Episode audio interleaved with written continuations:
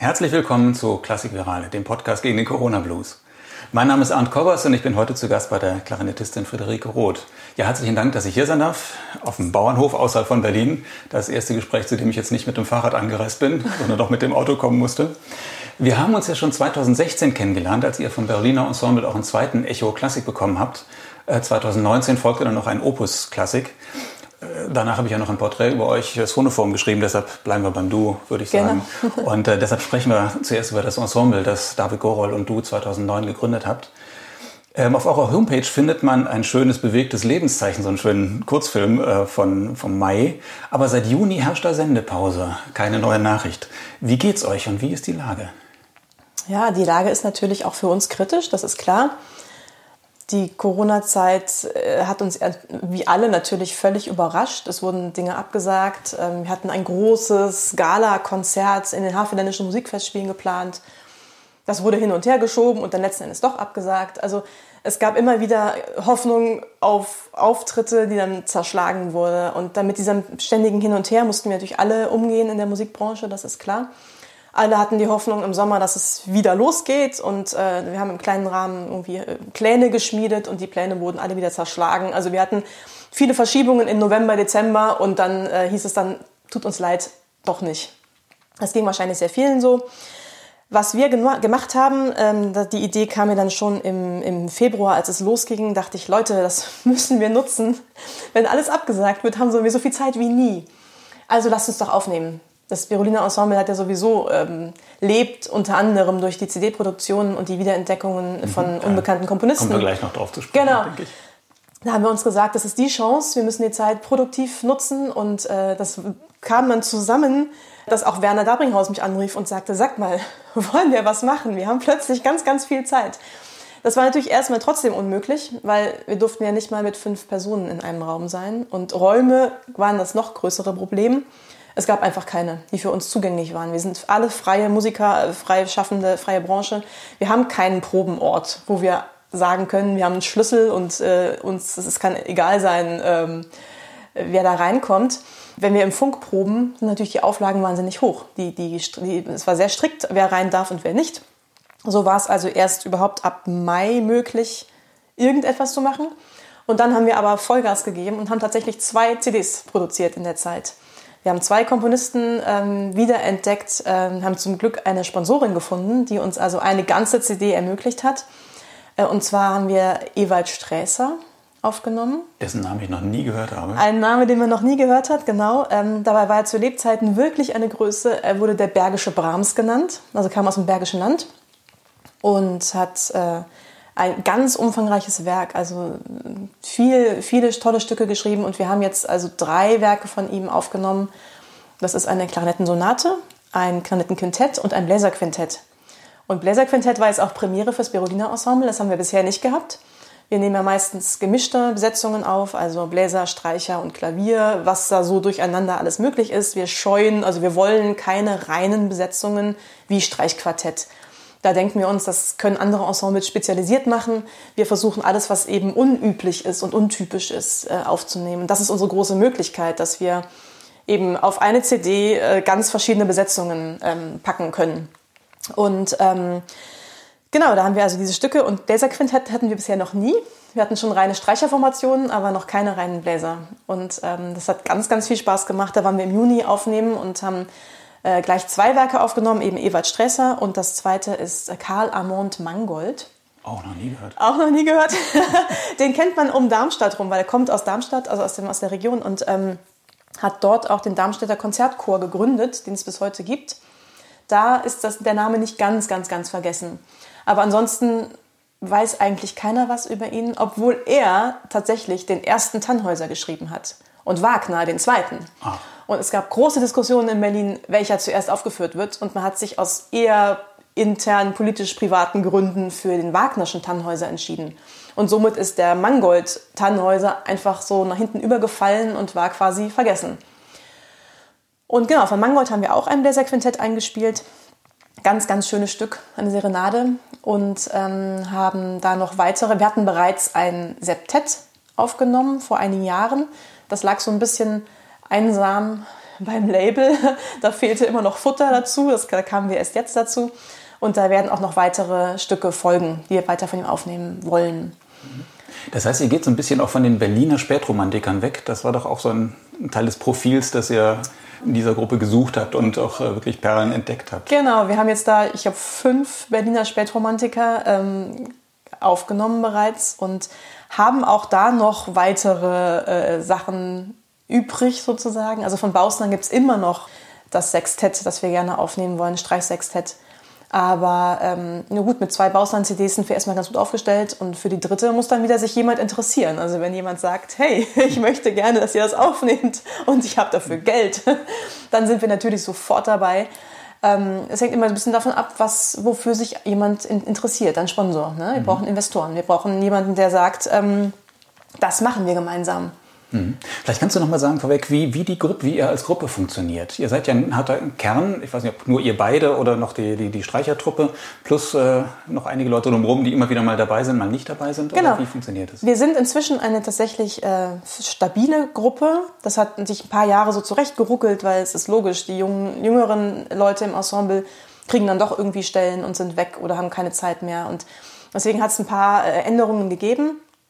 Aber die meisten, die wir jetzt haben, sind tatsächlich schon sehr lange dabei. Da ist Franziska Dahlmann an der Flöte von der ersten Stunde an dabei und ähm, der Rolf Janssen am Kontrabass, der von Anfang an dabei ist und äh, Villa am Klavier, Villa Balbonesi immer schon dabei. Ansonsten, ja, wir, also David und ich organisieren großteils das Ensemble. Ähm, muss auch Dorian noch erwähnen, Dorian Wetzel an der Bratsche, der sich auch sehr engagiert im Moment. Und, ähm, David Gohl spielt Geige, das haben wir, glaube ich, Genau, David Gohl, das setze ich jetzt schon voraus als unsere, für unsere Fans, dass sie wissen, David Gohl ist unser Geiger, genau. Ja, wir haben mehr oder weniger so das, den, den, den Kopf, die Ideen und ähm, ich bin hauptsächlich in der, in der Umsetzung so beschäftigt, Sponsoren finden und organisieren. David plant und denkt sich die Programme aus. Also wenn ich eine Anfrage bekomme, ähm, könnt ihr da was machen? Dann rufe ich David an und sage, okay, kannst du mal ein Programm zusammenstellen? Und dann schicke ich es weiter an das Festival, das gefragt hat. Mhm. Weil eben die Veranstalter damit rechnen müssen bei uns, dass sie uns fragen, könnt ihr was zu dem Thema machen? Die können ja nicht sagen, wir bestellen ein Trio. Also das ist, ähm, wir sind eben so etwas schwer zu greifen für einen Veranstalter. Aber dafür können wir ganz inhaltlich passend arbeiten.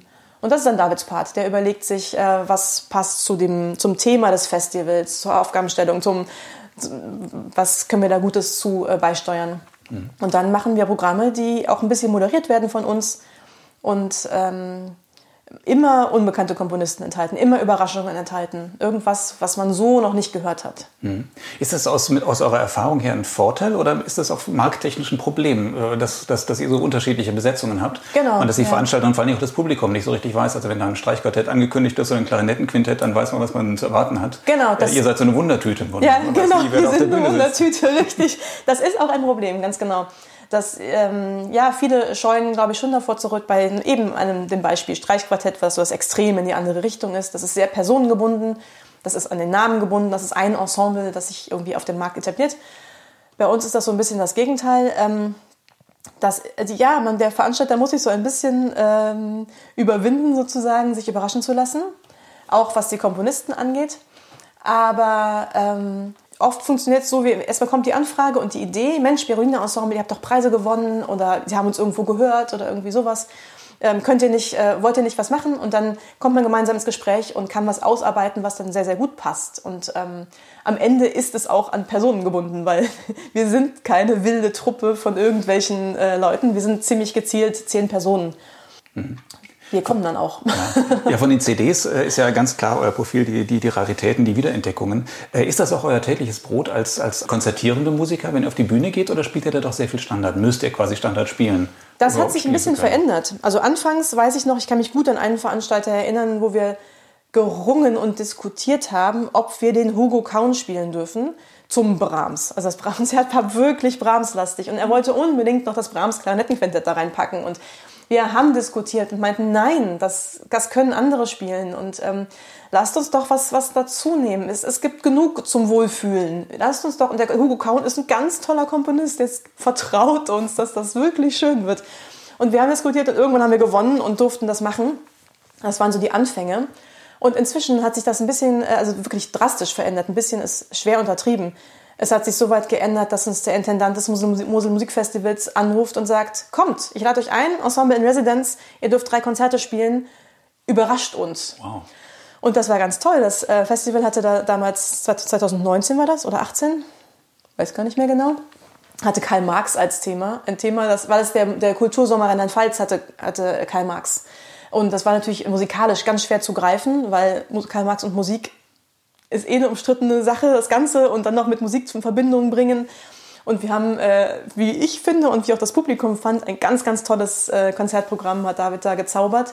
Wir haben eine musikalische Liebesreise zwischen Jenny und Karl ähm, entworfen und das ganze Umfeld und haben erstaunlich viele Musiker gefunden, die Einfluss hatten oder die bekannt waren mit Marx und mit Jenny und mit ihrer musikalischen Grundausbildung und Gesang und so weiter. Ähm, und haben da ein ganz äh, schönes Konzertprogramm in einer Industriehalle gespielt. Wegen Industrie, äh, Aufleben der Region und so weiter. Ähm, das war also eine ganz, ganz, ganz schöne Sache und wir durften wirklich machen, was wir wollten. Und wir haben gemacht, was wir wollten und blieben unserem Motto treu und haben ganz viele Entdeckungen gespielt. Mhm. Und das war schön, ja. ja. Es gibt ja viele Musiker und auch viele nicht musizierende oder nicht professionell musizierende Klassikfreunde, die sagen, es hat schon seinen Grund, warum man Brahms kennt und eben so ein Bausnon oder Kaun nicht. Was ist der Reiz, diese, diese unbekannten Komponisten zu spielen, diese Werke zu spielen? Sind die Werke genauso gut? Macht es mehr Spaß, solche Sachen zum Leben zu erwecken, als immer wieder die Standards zu spielen? Also für mich hat das zwei, ähm, zwei Aspekte. Der erste Aspekt ist, wenn ich Brahms spiele, ich finde Brahms ganz, ganz toll. Also es ist wirklich natürlich, natürlich genial. Das ist, stellt keiner in Frage. Trotzdem mache ich mich ja enorm vergleichbar. Also ich muss ja jetzt die Interpretation finden, die ich noch besser finde als all die anderen Interpretationen. Und aufnehmen, klar wäre das toll. Ich würde super gerne mal ein Brahms Planetenquintett aufnehmen. Aber wie selbstkritisch? Ich meine, ich bin selbstkritisch und wenn ich meine Aufnahme höre, muss ich ja vertreten hinterher, dass es die ist, die ich auf den Markt bringen muss. das ist natürlich was ganz anderes, wenn man unbekannte Sachen spielt. Ne? Mhm. Da macht man die Referenzaufnahme. Wir machen die ersten. Mhm. Und das ist einfach wie so eine kleine Schatzsuche. Es ist, man, man hat eine Partitur und weiß überhaupt nicht, was, was wird daraus. Und ich finde das so reizvoll und toll, das zu entdecken und reinzugucken und eben Neues zu finden. Und ähm, klar finden wir auch Müll. das ist nicht so, dass wir alles aus der Schublade ziehen und sagen, eine, eine äh, äh, neue Entdeckung jagt die nächste. Also wir, wir haben immer wieder äh, Tage, wo wir uns zusammensetzen und Sachen spielen und sagen, das kommt zurück in die Schublade. Was ist denn für euch gut genug, dass ihr es spielen wollt? Woran macht ihr das fest? Naja, also es muss, äh, ja, es muss uns einfach begeistern. Es, es reicht eigentlich, wenn die Augen leuchten und man sagt, lass uns das normal spielen, dann ist das schon ein Kriterium. Und ähm, wir hatten neulich auch zum Beispiel, ähm, haben wir, also als wir Ebert Stresser ähm, entschieden haben aufzunehmen, hatten wir noch eine Komponistin, die ich extrem interessant finde. Aber die Zusammenstellung an Stücken, die wir dann hatten, das war ein Nonett, wo ich überzeugt bin, das lohnt sich, ganz tolles Stück. Und dann gab es noch kleinere Werke, unter anderem ein Klaviertrio. Und es ist wunderschön, es ist wirklich ein tolles Stück. Aber unser Pianist sagte, ich möchte es nicht aufnehmen. Ich muss so stark an Schubert Opus 100, nein, ist falsch, das ist ein anderes, an ein anderes Stück denken. Es wirkt für ihn wie eine Kopie. Und er wollte es nicht aufnehmen. Es war für ihn nicht gut genug sozusagen. Mhm. Das heißt, wir müssen jetzt überlegen, was machen wir mit diesem Nonett, das ich wirklich großartig finde, das wir ein Konzert gespielt haben und die Leute fanden es toll wie verpacken wir das, in, welchem, in welcher Konstellation können wir das aufnehmen, dass das noch Sinn ergibt. Und so ist es halt, dass ähm, Brahms hat 100% geniale Musik übrig gelassen. Er hat auch selbst verbrannt. Ne? Er hat vieles vernichtet, wo er überzeugt äh, hinterher war, dass das kann ich nicht, das will ich nicht stehen lassen für, für die Nachwelt. Und äh, dadurch hat eben jemand wie er so gut wie überhaupt keinen Ausschuss übrig gelassen. Und die Komponisten, die wir entdecken, haben vielleicht 80 Prozent Ausschuss übrig gelassen, weil es Gebrauchsmusik war oder weil sie eben nicht sortiert haben, weil sie gar nicht erst so berühmt geworden sind, dass jemand gesagt hätte, das ist toll, das, das nicht so. Also diese Kritik durch die, die, durch die Presse, durch das Publikum haben die gar nicht so, so doll erfahren. Aber wenn 20 Prozent Perlen drunter sind, dann lohnt sich das doch. Also das ist einfach nur ein anderes ja. Verhältnis als bei einem Beethoven oder einem Mozart oder einem Brahms Das, die, die, die Verhältnisse sind, sind äh, nicht so. Ja. Also aus meiner Erfahrung, die CDs, die ich von euch kenne, muss ich sagen, da sind eine Menge Perlen dabei. Und da sind wir wieder erstaunt, was ihr da alles hervorgrabt. Äh, wo sich dann die Frage anschließt, wo kommt das alles her? Und warum ist diese Musik bis jetzt so untergegangen oder übersehen worden? Es ist erstaunlich, was man alles noch so oder was ihr noch so findet. Ja, also äh, warum das untergegangen ist, ähm, äh, erschließt sich uns auch, haben uns auch lange gefragt, wie kam das? Aber das ist meiner Meinung nach jetzt immer klarer. Das Bild zeichnet sich so. Da waren zwei Weltkriege. Es gab extreme Umbrüche in der Musiklandschaft nach der, also Spätromantik lief aus und ähm, uns heutzutage ist egal, ob ein Stück nach Brahms komponiert wurde und klingt wie Brahms oder ob es zeitgleich komponiert wurde. Aber damals war das eben nicht egal, das war unmodern, das war Epigon. Das, das Wort wird uns ja oft nachgeworfen. Ähm, in mir ist das egal heutzutage, ob der Komponist 1920 erst geschrieben hat und nicht 1890. Mhm. Aber in der Zeit war man halt rückschrittig, rückschrittig und ähm, es, es haben sich ganz, ganz neue Ideen aufgetan. Und ähm, ich glaube, ja, die Änderungen waren vielleicht drastischer als die Änderung zwischen Klassik und Romantik von der Gedankenwelt der Menschen. Und dann kam eben da plötzlich ein Krieg dazwischen. Und mhm. Es hat sich sehr viel auch eben Wirtschaftskrisen und also es hat sich unheimlich viel ins, ins Wanken geraten, wie man in dem Bausnan-Oktett äh, so schön dieses Ende der Kaiserzeit hört. Weißt du, wovon ich spreche? Dieses in, in dem Oktett, da, ähm, das, dem Lande meiner Kindheit. Mhm. Da porträtiert er ja Siebenbürgen und, und Ungarn, ähm, Österreich, Deutschland, diese, diese ganze, ähm, man hört alle Einflüsse. Mhm. Er kam ja daher aus Siebenbürgen. Ne? Genau, man mhm. hört all diese Einflüsse. Und am Ende von dem Stück hört man den Zusammenbruch des Kaiserreichs. Man hört ganz hoch in der Geige, ganz leise und langgestreckt man hört die Hymne tatsächlich und drunter passieren ganz tiefe Akkorde und was. Also wir haben es zuerst nicht mal gemerkt. Wir haben es nicht mal erkannt, was das ist da oben drüber. Und man hört aber auch ähm, ungarische Nationallieder. Äh, und das Ganze zerfällt langsam ins Nichts und es wird immer sphärischer und dann ist das Stück aus. Also es ist, er hat den Zerfall komponiert. Mhm. Also was für ein kriegt Stück man Gänsehaut. Zum, zum Nachhören? Dem Lande meiner Kindheit von Waldemar von Bausnan. Auf unserer ersten Bausnan-CD ist das drauf. Oh ja. Und also wirklich, wir haben es, also es ist ein bisschen peinlich eigentlich. Wir haben es erst nach der Aufnahme gehört. Da spielte David plötzlich das Ganze nochmal durchgefingert für ein Konzert in der Philharmonie. Hat er es nochmal kurz zu Hause durchgeübt und im schnellen Tempo gespielt, statt im langsamen. Und dann kam er zu mir mit, hör mal, hör mal, ich habe was gemerkt. Und sie sind vom Glauben abgefallen. Er hat einfach nur in, in, statt den ganzen, ganzen Noten in schnell gespielt. Und auf einmal sagen wir das erst. Also man darf man gar nicht ähm, laut sagen. Aber ja, auch wir entdecken immer weiter an den Werken. Ne?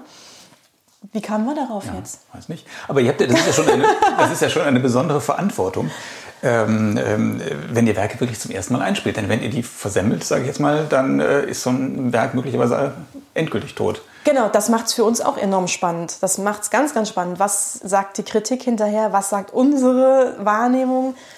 Ähm, wir sind auch besser geworden in dem, in dem ganzen Arbeitsablauf. Mir ist jetzt immer wichtiger, dass wir alle Stücke, die wir aufnehmen, vorher im Konzert gespielt haben. Das haben wir früher im Prinzip auch so empfunden, aber wir haben es nicht immer geschafft. Also diesen mit vielen Leuten zu proben, es braucht viel Zeit, ist ein ähm, anderer Ablauf, als wenn man eben das besagte Quartett ist, mhm. das quasi davon lebt, gemeinsam zu arbeiten. Dann muss man eben irgendeine Möglichkeit finden, das vor einem Publikum tatsächlich auch zu spielen äh, ja, oft kam es dann doch nicht dazu und dann hört man hinterher die Aufnahme und im besten Fall ist man freudig überrascht und denkt, ach Mensch, so klingt das. das also wir hatten wirklich äh, bis jetzt immer Glück gehabt und haben uns hinterher gefreut über die Werke, die wir da gehört haben. Aber im schlimmsten Fall denkt man, ach Mensch, hätte ich das mal anders gespielt. Das kommt natürlich auch vor, mhm. dass wir was hinterher hören und denken, warum haben wir das denn so gemacht? Jetzt nach drei Konzerten sind wir da schlauer und machen das anders. Und dann mhm. kann man nicht nochmal aufnehmen, dann war es das. Deswegen ähm, schneide ich jetzt sehr viele Proben mit zum Abhören und ähm, versuche eben öffentliche Konzerte und sei es ein Hauskonzert. Also wir hatten manche Stücke im Hauskonzert jetzt eben durch Corona haben wir einen ganz einen, bei einem Freund von uns äh, ganz nett, der hat Freunde eingeladen, so dass es dass jeder seinen Platz hat in dem Wohnzimmer. Es war im, im Spätherbst, im Spätsommer Ähm, da ging es noch gerade so, dass man das verantworten konnte. Und dann haben wir diese Klarinettensonate von Strässer dort einem wohlwollenden Publikum präsentiert, um so ein bisschen einzusammeln, wie sind die Meinungen und um hinterher unsere eigene Aufnahme zu hören und zu sagen, was wollen wir, was empfinden wir jetzt anders, was wollen wir jetzt anders spielen. Spürt ihr denn auch Erfolge in der Form, dass solche Werke nachgespielt werden von anderen? Ja, tatsächlich, ja, ja. Also das Trio, ähm, klar, die kleineren Besetzungen sind da dankbarer als die großen. Das äh, Trio von Waldemar von Bausland von unserer ersten CD, da gibt es inzwischen bei YouTube, ich weiß nicht, 20 Aufnahmen von verschiedenen Ensembles, wow. wo es vorher keine gab. Äh, so an, an, an YouTube zum Beispiel kann man es gut festmachen, mhm. weil natürlich rufen uns die Leute nicht an und sagen, übrigens, wir spielen euer Werk. Mhm. Aber doch, uns rufen auch Leute an. Oftmals sind das Laienensembles, die die Möglichkeit haben, in, in größeren Besetzungen ähm, aus Freude zu spielen und nicht für irgendwelche lukrativen äh, Auftritte. Wir werden oft nach Noten gefragt, die es noch nicht gibt. Wir haben ja unseren Verlag gegründet, ähm, Edition Springquell. Aber auch da sind wir natürlich ganz Schrittchen für Schrittchen unterwegs mit dem Verlegen, weil wir sind keine Verleger. Also wir machen das so nebenher. Wenn mal wieder was fertig ist, dann können wir ein paar Notensätze bestellen. Äh, bei dem Bausnan-Oktett wurden wir häufiger gefragt. Ähm, auch das Bausnan, wie heißt es, Achtkammergesänge. Das wurde schon aufgeführt, auch von Profi-Ensemble. Ähm, das ist auch sehr schön. Tolles Stück. Da war ich damals schön. bei der Aufnahme ja, dabei mit genau. Maria Bengtson. Das ist eine sehr schöne Aufnahme. Ganz geworden. toll, ja. Und auch das, ähm, noch ein Stück wurde in der Philharmonie gespielt. Ähm, ich glaube sogar das Kraun-Oktett war es. Mhm. Ja, doch, also es kommt nach und nach, dass wir auch Nachrichten bekommen oder eben auf YouTube äh, was finden, wo wir denken, ach, guck mal einer an. ja, der Vorwurf an die Klassik von, von Nicht-Klassikhörern ähm, ist ja oft, äh, es sind nur alte Sachen, die mal gespielt werden. Und jetzt sucht ihr ein neues Repertoire, spielt aber nicht Musik von heute, sondern mhm. sucht wieder alte Musik raus. Mhm. Warum das? Warum äh, kümmert ihr euch nicht um Musik von heute und animiert Komponisten von heute Musik zu schreiben? Es gibt genug Ensembles, die neue Musik machen und die sich darauf spezialisiert haben und de, ja, man muss den Markt sich auch ein bisschen teilen. Also das ist nicht unsere, äh, unsere Welt nie gewesen. Es ist nicht so, dass wir uns da jemals versperrt hätten. Aber äh, das ist so entstanden. Und das Berolina Ensemble ist so gewachsen und das hat auch seine Berechtigung und es gibt nicht viele, die das so machen. Deswegen machen wir da weiter. Also wer neue Musik hören will, es gibt ganz tolle neue Musikensembles, die Musik von heute spielen. Mhm. Du spielst ja noch in einem zweiten Ensemble, in dem Blattgold, ein, ein Kleinettenquartett. Du trittst als Solistin auf, du spielst im Orchester äh, und du hast auch noch Lehraufträge an der Universität der Künste in Berlin. Ähm, muss man als freiberufliche Musikerin auf so vielen Hochzeiten tanzen, um überleben zu können? Oder ist das die Freude an der Vielfalt, dass du das machst? Sowohl als auch. also ich habe schon immer gerne unterrichtet. Ähm, das, ja, ich habe schon als Kind andere Kinder mit unterrichtet irgendwie. Also das habe ich immer Freude gemacht und ähm, an der Uni, das macht wahnsinnigen Spaß. Ich habe jetzt eine Dozentur zurzeit, das ist ähm, sehr, sehr schön und sichert natürlich so ein bisschen meinen Lebensunterhalt. Das machen ja viele freiberufliche Künstler so, dass sie das Unterrichten als Stabilität, als immerwährende äh, Sicherheit haben. Und das ist auch was Schönes, dass man bei allem äh, spontan sein und bei allem äh, Neues permanent machen und immer woanders spielen, dass man auch was hat, was, was einen so immer begleitet. Also auch die Beziehung zu den Schülern und Studenten ist ja was, was ganz Schönes. Mhm. Die anderen Ensembles, ähm, ich mache gerne alles Mögliche. Ich mache gerne verschiedene Musikrichtungen. Blattgold ist so ein Ausflug in wir machen, was wir wollen. Ähm, wir spielen Tango und ähm, Jazz und äh, was uns gerade Spaß macht. Arrangieren uns, was uns gefällt. Das Berolina Ensemble ähm, ist natürlich so das, ähm, das liebste Kind. Ähm Aber ähm, ja, das, man sagt immer so, es gibt irgendwie verschiedene Motivationen, warum man das macht. Ruhm und Ehre für Geld oder es gibt verschiedene äh, Gründe. Mhm. Und ähm, das Berolina Ensemble ist definitiv das, äh, das Sternchen, das äh, Ruhm und Ehre Ensemble. Das ist nicht das, wo wir jede Woche Konzerte haben und ähm, uns eine goldene Nase verdienen. Deswegen braucht es verschiedene verschiedene Dinge, die man tut. Mhm. Wie sieht denn dein Leben jetzt im, äh, im, im, aktuellen Lockdown aus? Du kannst ja nicht mehr unterrichten und wahrscheinlich könnt ihr als Berolina Ensemble ja auch nicht äh, proben. Genau. Also, das heißt, du wohnst jetzt hier mit deiner Familie im Moment auf dem Bauernhof. Genau, wir wohnen, wir wohnen außerhalb von Berlin gerade und das ist natürlich ganz, ganz toll, dass wir hier äh, genug Platz und Raum haben. Womit beschäftigst du dich im Moment? Ich beschäftige mich, also es ist so, ja, man, der Lockdown kam jetzt wieder doch recht überraschend, lustigerweise. Die Uni war noch offen bis Weihnachten und wir haben noch in echt unterrichtet. Und ähm, wir hatten, also ich hatte mit ähm, Orchester, und zwar mit der Philharmonie Baden-Baden, Aufnahmen geplant. Auch wieder eine Wiederentdeckung. Egon Gabler, ein äh, auch noch nie gehört. Auch noch nie gehört. Ein Komponist, der Klarinettenkonzerte und ein Hornkonzert geschrieben hat. Das wollten wir aufnehmen im April. Und äh, dann rief mich der Dirigent, der Pavel Balev, rief mich an und meinte, du, wie sieht's aus? Wollen wir nicht einfach jetzt die Zeit nutzen? Lass uns jetzt noch schnell die Aufnahme machen. Ähm, wer weiß, was dann kommt und so weiter. Und ich habe gesagt, na klar, sofort, wir, wir legen alles vor und machen das jetzt.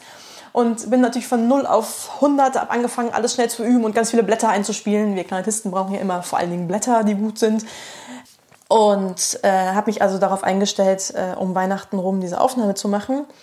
Wir wollten erst nach Weihnachten und dann riefen wir an und lassen schnell vor Weihnachten das noch machen. Und ich gesagt, ja, vor Weihnachten. Und dann kam der totale Lockdown und es ist verpufft. Also so eine Woche bevor ich nach Baden-Baden, ich hatte schon fast ein Ticket gekauft, bevor ich fahren wollte, ähm, kam der Lockdown und zwar vorbei. Und ja, das hat mich erst sehr enttäuscht, weil ich mich so gefreut hatte, jetzt noch schnell irgendwie zwei Konzerte einzuspielen. Verständlich. Mhm. Und dann war das alles nicht und äh, ich habe erst mal gedacht, ja, was mache ich denn jetzt? Jetzt bin ich total fit auf der Klarinette. Ist ja immer so ein bisschen wie ein Sportler. Man, ähm, man muss sich auf so ein Niveau bringen immer wieder. Also man fällt natürlich nicht auf Null zurück, wenn man mal eine Woche nicht übt, aber es ist trotzdem ja, ich, ich gehe sehr gezielt auf, auf einzelne Projekte hin und mache mich da wirklich fit für.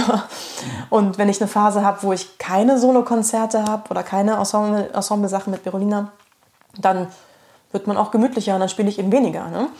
Und ja, die Frage kam dann, was mache ich jetzt? Mache ich jetzt gar nichts mehr? Das hat mir sehr widerstrebt und ähm, dann ist es äh, dazu gekommen, dass ich ein Stipendium vom Musikfonds bekommen habe und da habe ich ein Projekt eingereicht und äh, das Projekt ist, muss ich auch so ein bisschen ausholen. Das ist eine ganz lustige Sache. Mal, also was, ich habe mir überlegt, was kann ich jetzt machen? Was funktioniert immer, ob Lockdown oder nicht? Immer funktioniert ich mit Klarinette. Ich alleine, der Raum reicht dann dafür immer, da brauche ich keine großen Säle. Und was immer uns bleibt, ist das Internet. Das heißt, ich habe überlegt, was, was kann ich garantiert umsetzen? Und da kam mir so in den Kopf, auf Facebook habe ich sehr, sehr viele Freunde, die ich alle nicht kenne. Und das sind Klarinettisten und Musiker aus der ganzen Welt. Und das finde ich irgendwie ganz schön. Irgendwann kippte das so vom Privaten ins, ins Berufliche. Und ich habe dann entschieden, okay, wenn das so ist, dann sind es alle meine Freunde, die Klarinette spielen oder irgendwie komponieren oder sowas. Und dann ist es häufiger mal passiert, dass mir Leute Stücke geschickt haben. Und so auch kurz vorm Lockdown hat mir jemand aus Korea ein Stück geschickt und gesagt, hier, guck mal, hat mir auch seine Aufnahme geschickt. Und das fand ich irgendwie ganz, ganz nett. Und dann habe ich zurückgeschrieben und habe gesagt, vielen Dank. Und ja, ich übe das auch mal. Das ist so ein etüdenartiges Stück. Es klingt ein bisschen, als wäre es Bach, aber eben doch nicht ganz wie Bach. Und äh, daraus ist die Idee entstanden, dass ich einen Aufruf mache und Komponisten weltweit äh, motiviere, Sachen zu schreiben oder aber Sachen, wie haben sie schon was geschrieben, mir zu schicken. Und äh, ich biete an im Gegenzug, dass ich das erstens übe, was für, gerade für viele jüngere Komponisten nicht selbstverständlich ist. Viele schreiben dann doch eben erstmal für die Schublade und sind traurig, dass es keiner machen möchte. Ich übe es und mache eine Aufnahme. Und zwar eine professionelle Aufnahme. Und äh, das Ganze erarbeiten wir dann noch über Online-Konferenzen, weil das ist das Medium, was jetzt gerade up-to-date ist. das, und dann ist es egal, ob jemand in Peru sitzt oder in Berlin. Genau, und mit dem Projekt habe ich also das Stipendium bekommen. Habe mich sehr gefreut und ähm, das kommt jetzt genau passend zum Lockdown natürlich äh, wie gerufen. Und ich habe die ersten Einsendungen bekommen und habe angefangen, da so ein bisschen zu, zu, dran zu üben. Natürlich alles noch überhaupt nicht fertig und einige Komponisten schreiben auch jetzt erst. Also es geht erst so richtig los. Bin jetzt mit einem Komponisten in Kontakt, der auch ein Stipendium für Musikform bekommen hat und wir wollen die beiden Stipendien quasi jetzt zusammenpacken. Und er nutzt seinen Stipendienzeitraum für die Komposition an meinem Werk, das ich hinterher dann aufnehme und spiele. Ja, damit beschäftige ich mich. Könnte das hinterher so ein Volumen einer CD bekommen oder kannst du einschätzen, wie viel das wird? ich glaube, das Volumen von der ganzen CD, das ist ja meistens bis zu einer Stunde, das schaffe ich gar nicht zu üben. Weil neue Musik ist ja schon auch, ähm, ja, es ist keine Klassik. Also das übt man schon ein bisschen länger dran unter Umständen. Ich denke, das wird kleiner und wird eher auf anderen Formaten auch eben über online Plattformen publiziert werden. Und sind gute Sachen dabei? Ganz, ganz schön, ganz spannend. Ich habe zum Beispiel schon ein Stück bekommen, das war das erste, das ich bekommen habe, von Aaron Dan. Das ist äh, ein Bekannter von mir, ein guter Freund, ähm, der eigentlich Flötist ist und der hat ein Stück geschrieben für mich, für Klarinette und Loopstation.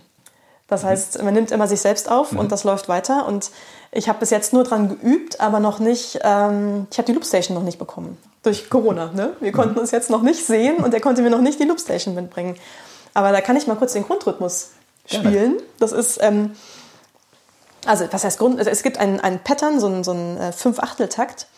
Und der läuft immer wieder in anderen ähm, Schattierungen. Und da drauf werden dann Sachen gespielt. Also ich kann jetzt wirklich nur den Anfang spielen, den Rest habe ich noch nicht äh, fertig. Äh.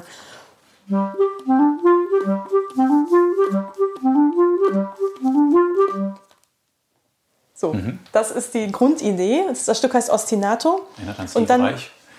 Genau, und dann kommt es immer in anderen, äh, anderen Tonlagen und anderen ähm, Zusammenstellungen. Wird ganz toll, freue mich sehr drauf. Dann habe ich ähm, ein Stück von einem Komponisten aus den USA. Das finde ich auch ganz, eine ganz spannende Idee. Eine Bekannte von ihm, so habe ich es verstanden, hat im April ein Stück, ähm, ein, ein, ein Gedicht geschrieben über Corona und den Lockdown. Und das hat sie im Radio gesprochen, dieses Gedicht. Und auf meinen Aufruf hin hatte er jetzt die Idee, die ich ganz, ganz süß finde, musste noch gucken, wie das zusammenpasst. Er hat Klarinettentöne zu ihren Worten geschrieben. Also er hat ihren gesprochenen Text, das ist die Basis, hat er in Töne umgesetzt. Und meine Aufgabe ist es jetzt exakt synchron zu spielen, dass wir das genau zusammenbauen. Mhm. Bin ich gespannt. Das wird natürlich eine kurze Sache, das ist eher experimentell. Also es ist jetzt, ähm, ich würde sagen, es geht eher in experimentelle Musik als in neue Musik. Genau, ich, ich muss das jetzt alles in den Sprachrhythmus packen. Und dann soll beides ungefähr gleich laut sein, dass man die Sprache noch versteht und dass es trotzdem Musik wird, gesprochene Musik. Ja, das ist das zweite Werk, was ich schon habe. Dann übe ich halt gerade an dem Stück, was die Inspiration war von diesem koreanischen äh, Klarinettisten, der mir das geschrieben hat. Das Stück ist saumäßig schwer.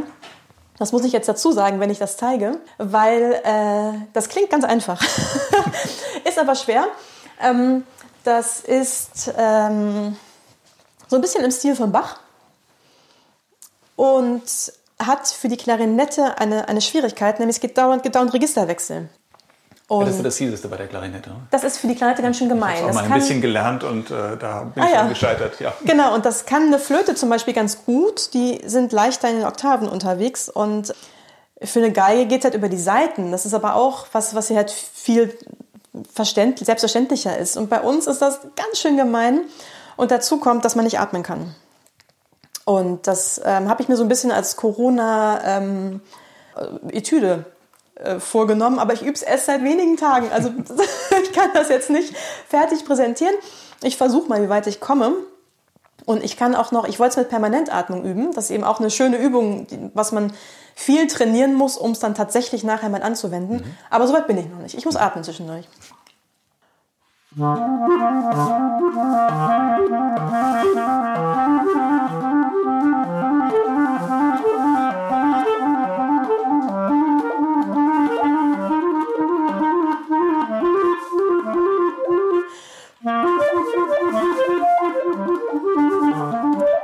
Ah, rausgeflogen.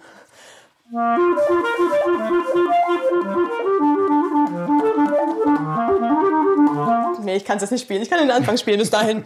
Das ist auch nach dem vielen Reden ganz schön mhm, schwer das zu spielen. Ich, das glaube ich. Machen. Weil ich bin jetzt, äh, ich muss erstmal ein Glas Wasser trinken ja. und irgendwie. Äh, nee, dann wir das gleich nochmal. Nach dem vielen Reden ist man von der Atmung so. Mhm. Wir sind ja hier in der Nähe von Belzig und auf dem Weg hierher habe ich auch kurz in Belzig noch mal Station gemacht, bin nochmal durch die Stadt spaziert und habe da direkt vor der Kirche ein äh, wunderschönes Fachwerkhaus gesehen mit einer Plakette mhm. darauf. Hier wohnte genau. der alte Dresdner Hofkapellmeister, dessen Namen ich wieder vergessen habe und nie gehört hatte. Und du hast mir gerade gesagt, von dem Genau. jetzt auch etwas? Das ist der äh, Karl Gottlieb Reisiger. Das ist auch wieder so eine lustige Sache. Und zwar der äh, Musikwissenschaftler, mit dem wir ganz am Anfang, vor zehn Jahren mal, ähm, der uns ganz viel Inspiration gegeben hat und unheimlich viel erzählt hat, wo wir da saßen wie kleine Kinder auf dem Sofa bei ihm im, im Wohnzimmer. Und er fragte immer, was? Den kennen Sie nicht? Und wir so, nein. das war ein bisschen unangenehm. Aber wir haben nach und nach hier alles jetzt ähm, nachgearbeitet, in ähm, unserem, unsere Wissenslücken gefüllt. Einer der ersten war eben Karl Gottlieb Preisiger. Da hat er mir eine Fantasie kopiert, die damals, äh, die man damals noch gar nicht äh, kaufen konnte. Inzwischen ist das, glaube ich, sogar verlegt, das Stück. Also der Komponist ist gar nicht so ganz, ganz, ganz unbekannt. Deswegen ist er auch noch kein Fall fürs Berolina Ensemble. Vielleicht kommt das aber noch, mal gucken. Und ich wusste gar nicht, dass der hier wohnt. Aber eine Freundin von mir, eine, ähm, die mal Klarnettenschülerin von mir war, oder ist noch sogar, hat mir zu Weihnachten die, ein, das Grand Duo von Karl Gottlieb Reisiger geschenkt.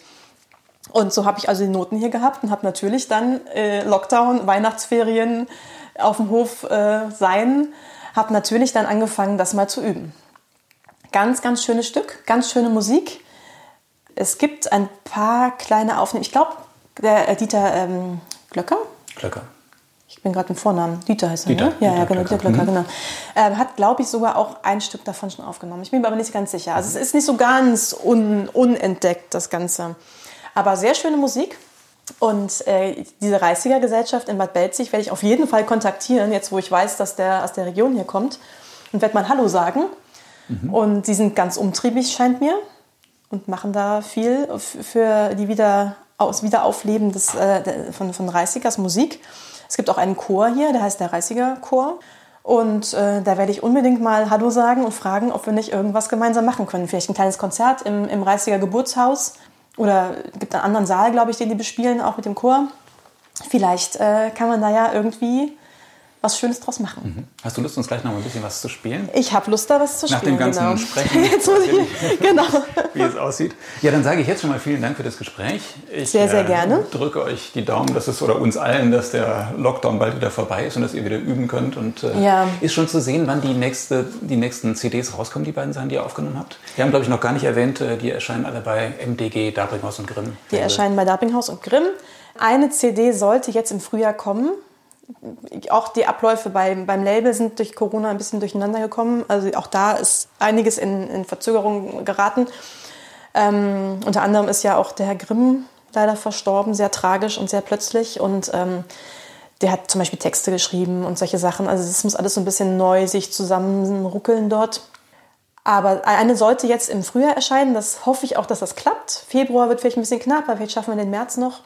Und die zweite, die Mangold-CD, ähm, die hatten wir auf 2022 eigentlich geplant, weil wir noch, nach, noch Sachen aufnehmen müssen.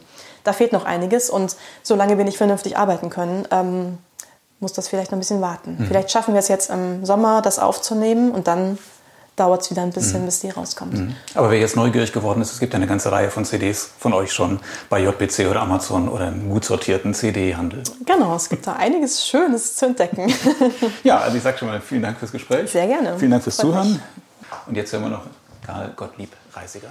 Genau, da kann ich ähm, aus dem Grand Duo, Duo Brillant für Klarinette und Klavier. Ich habe natürlich jetzt keinen Pianisten da, wir sind ja ganz alleine hier.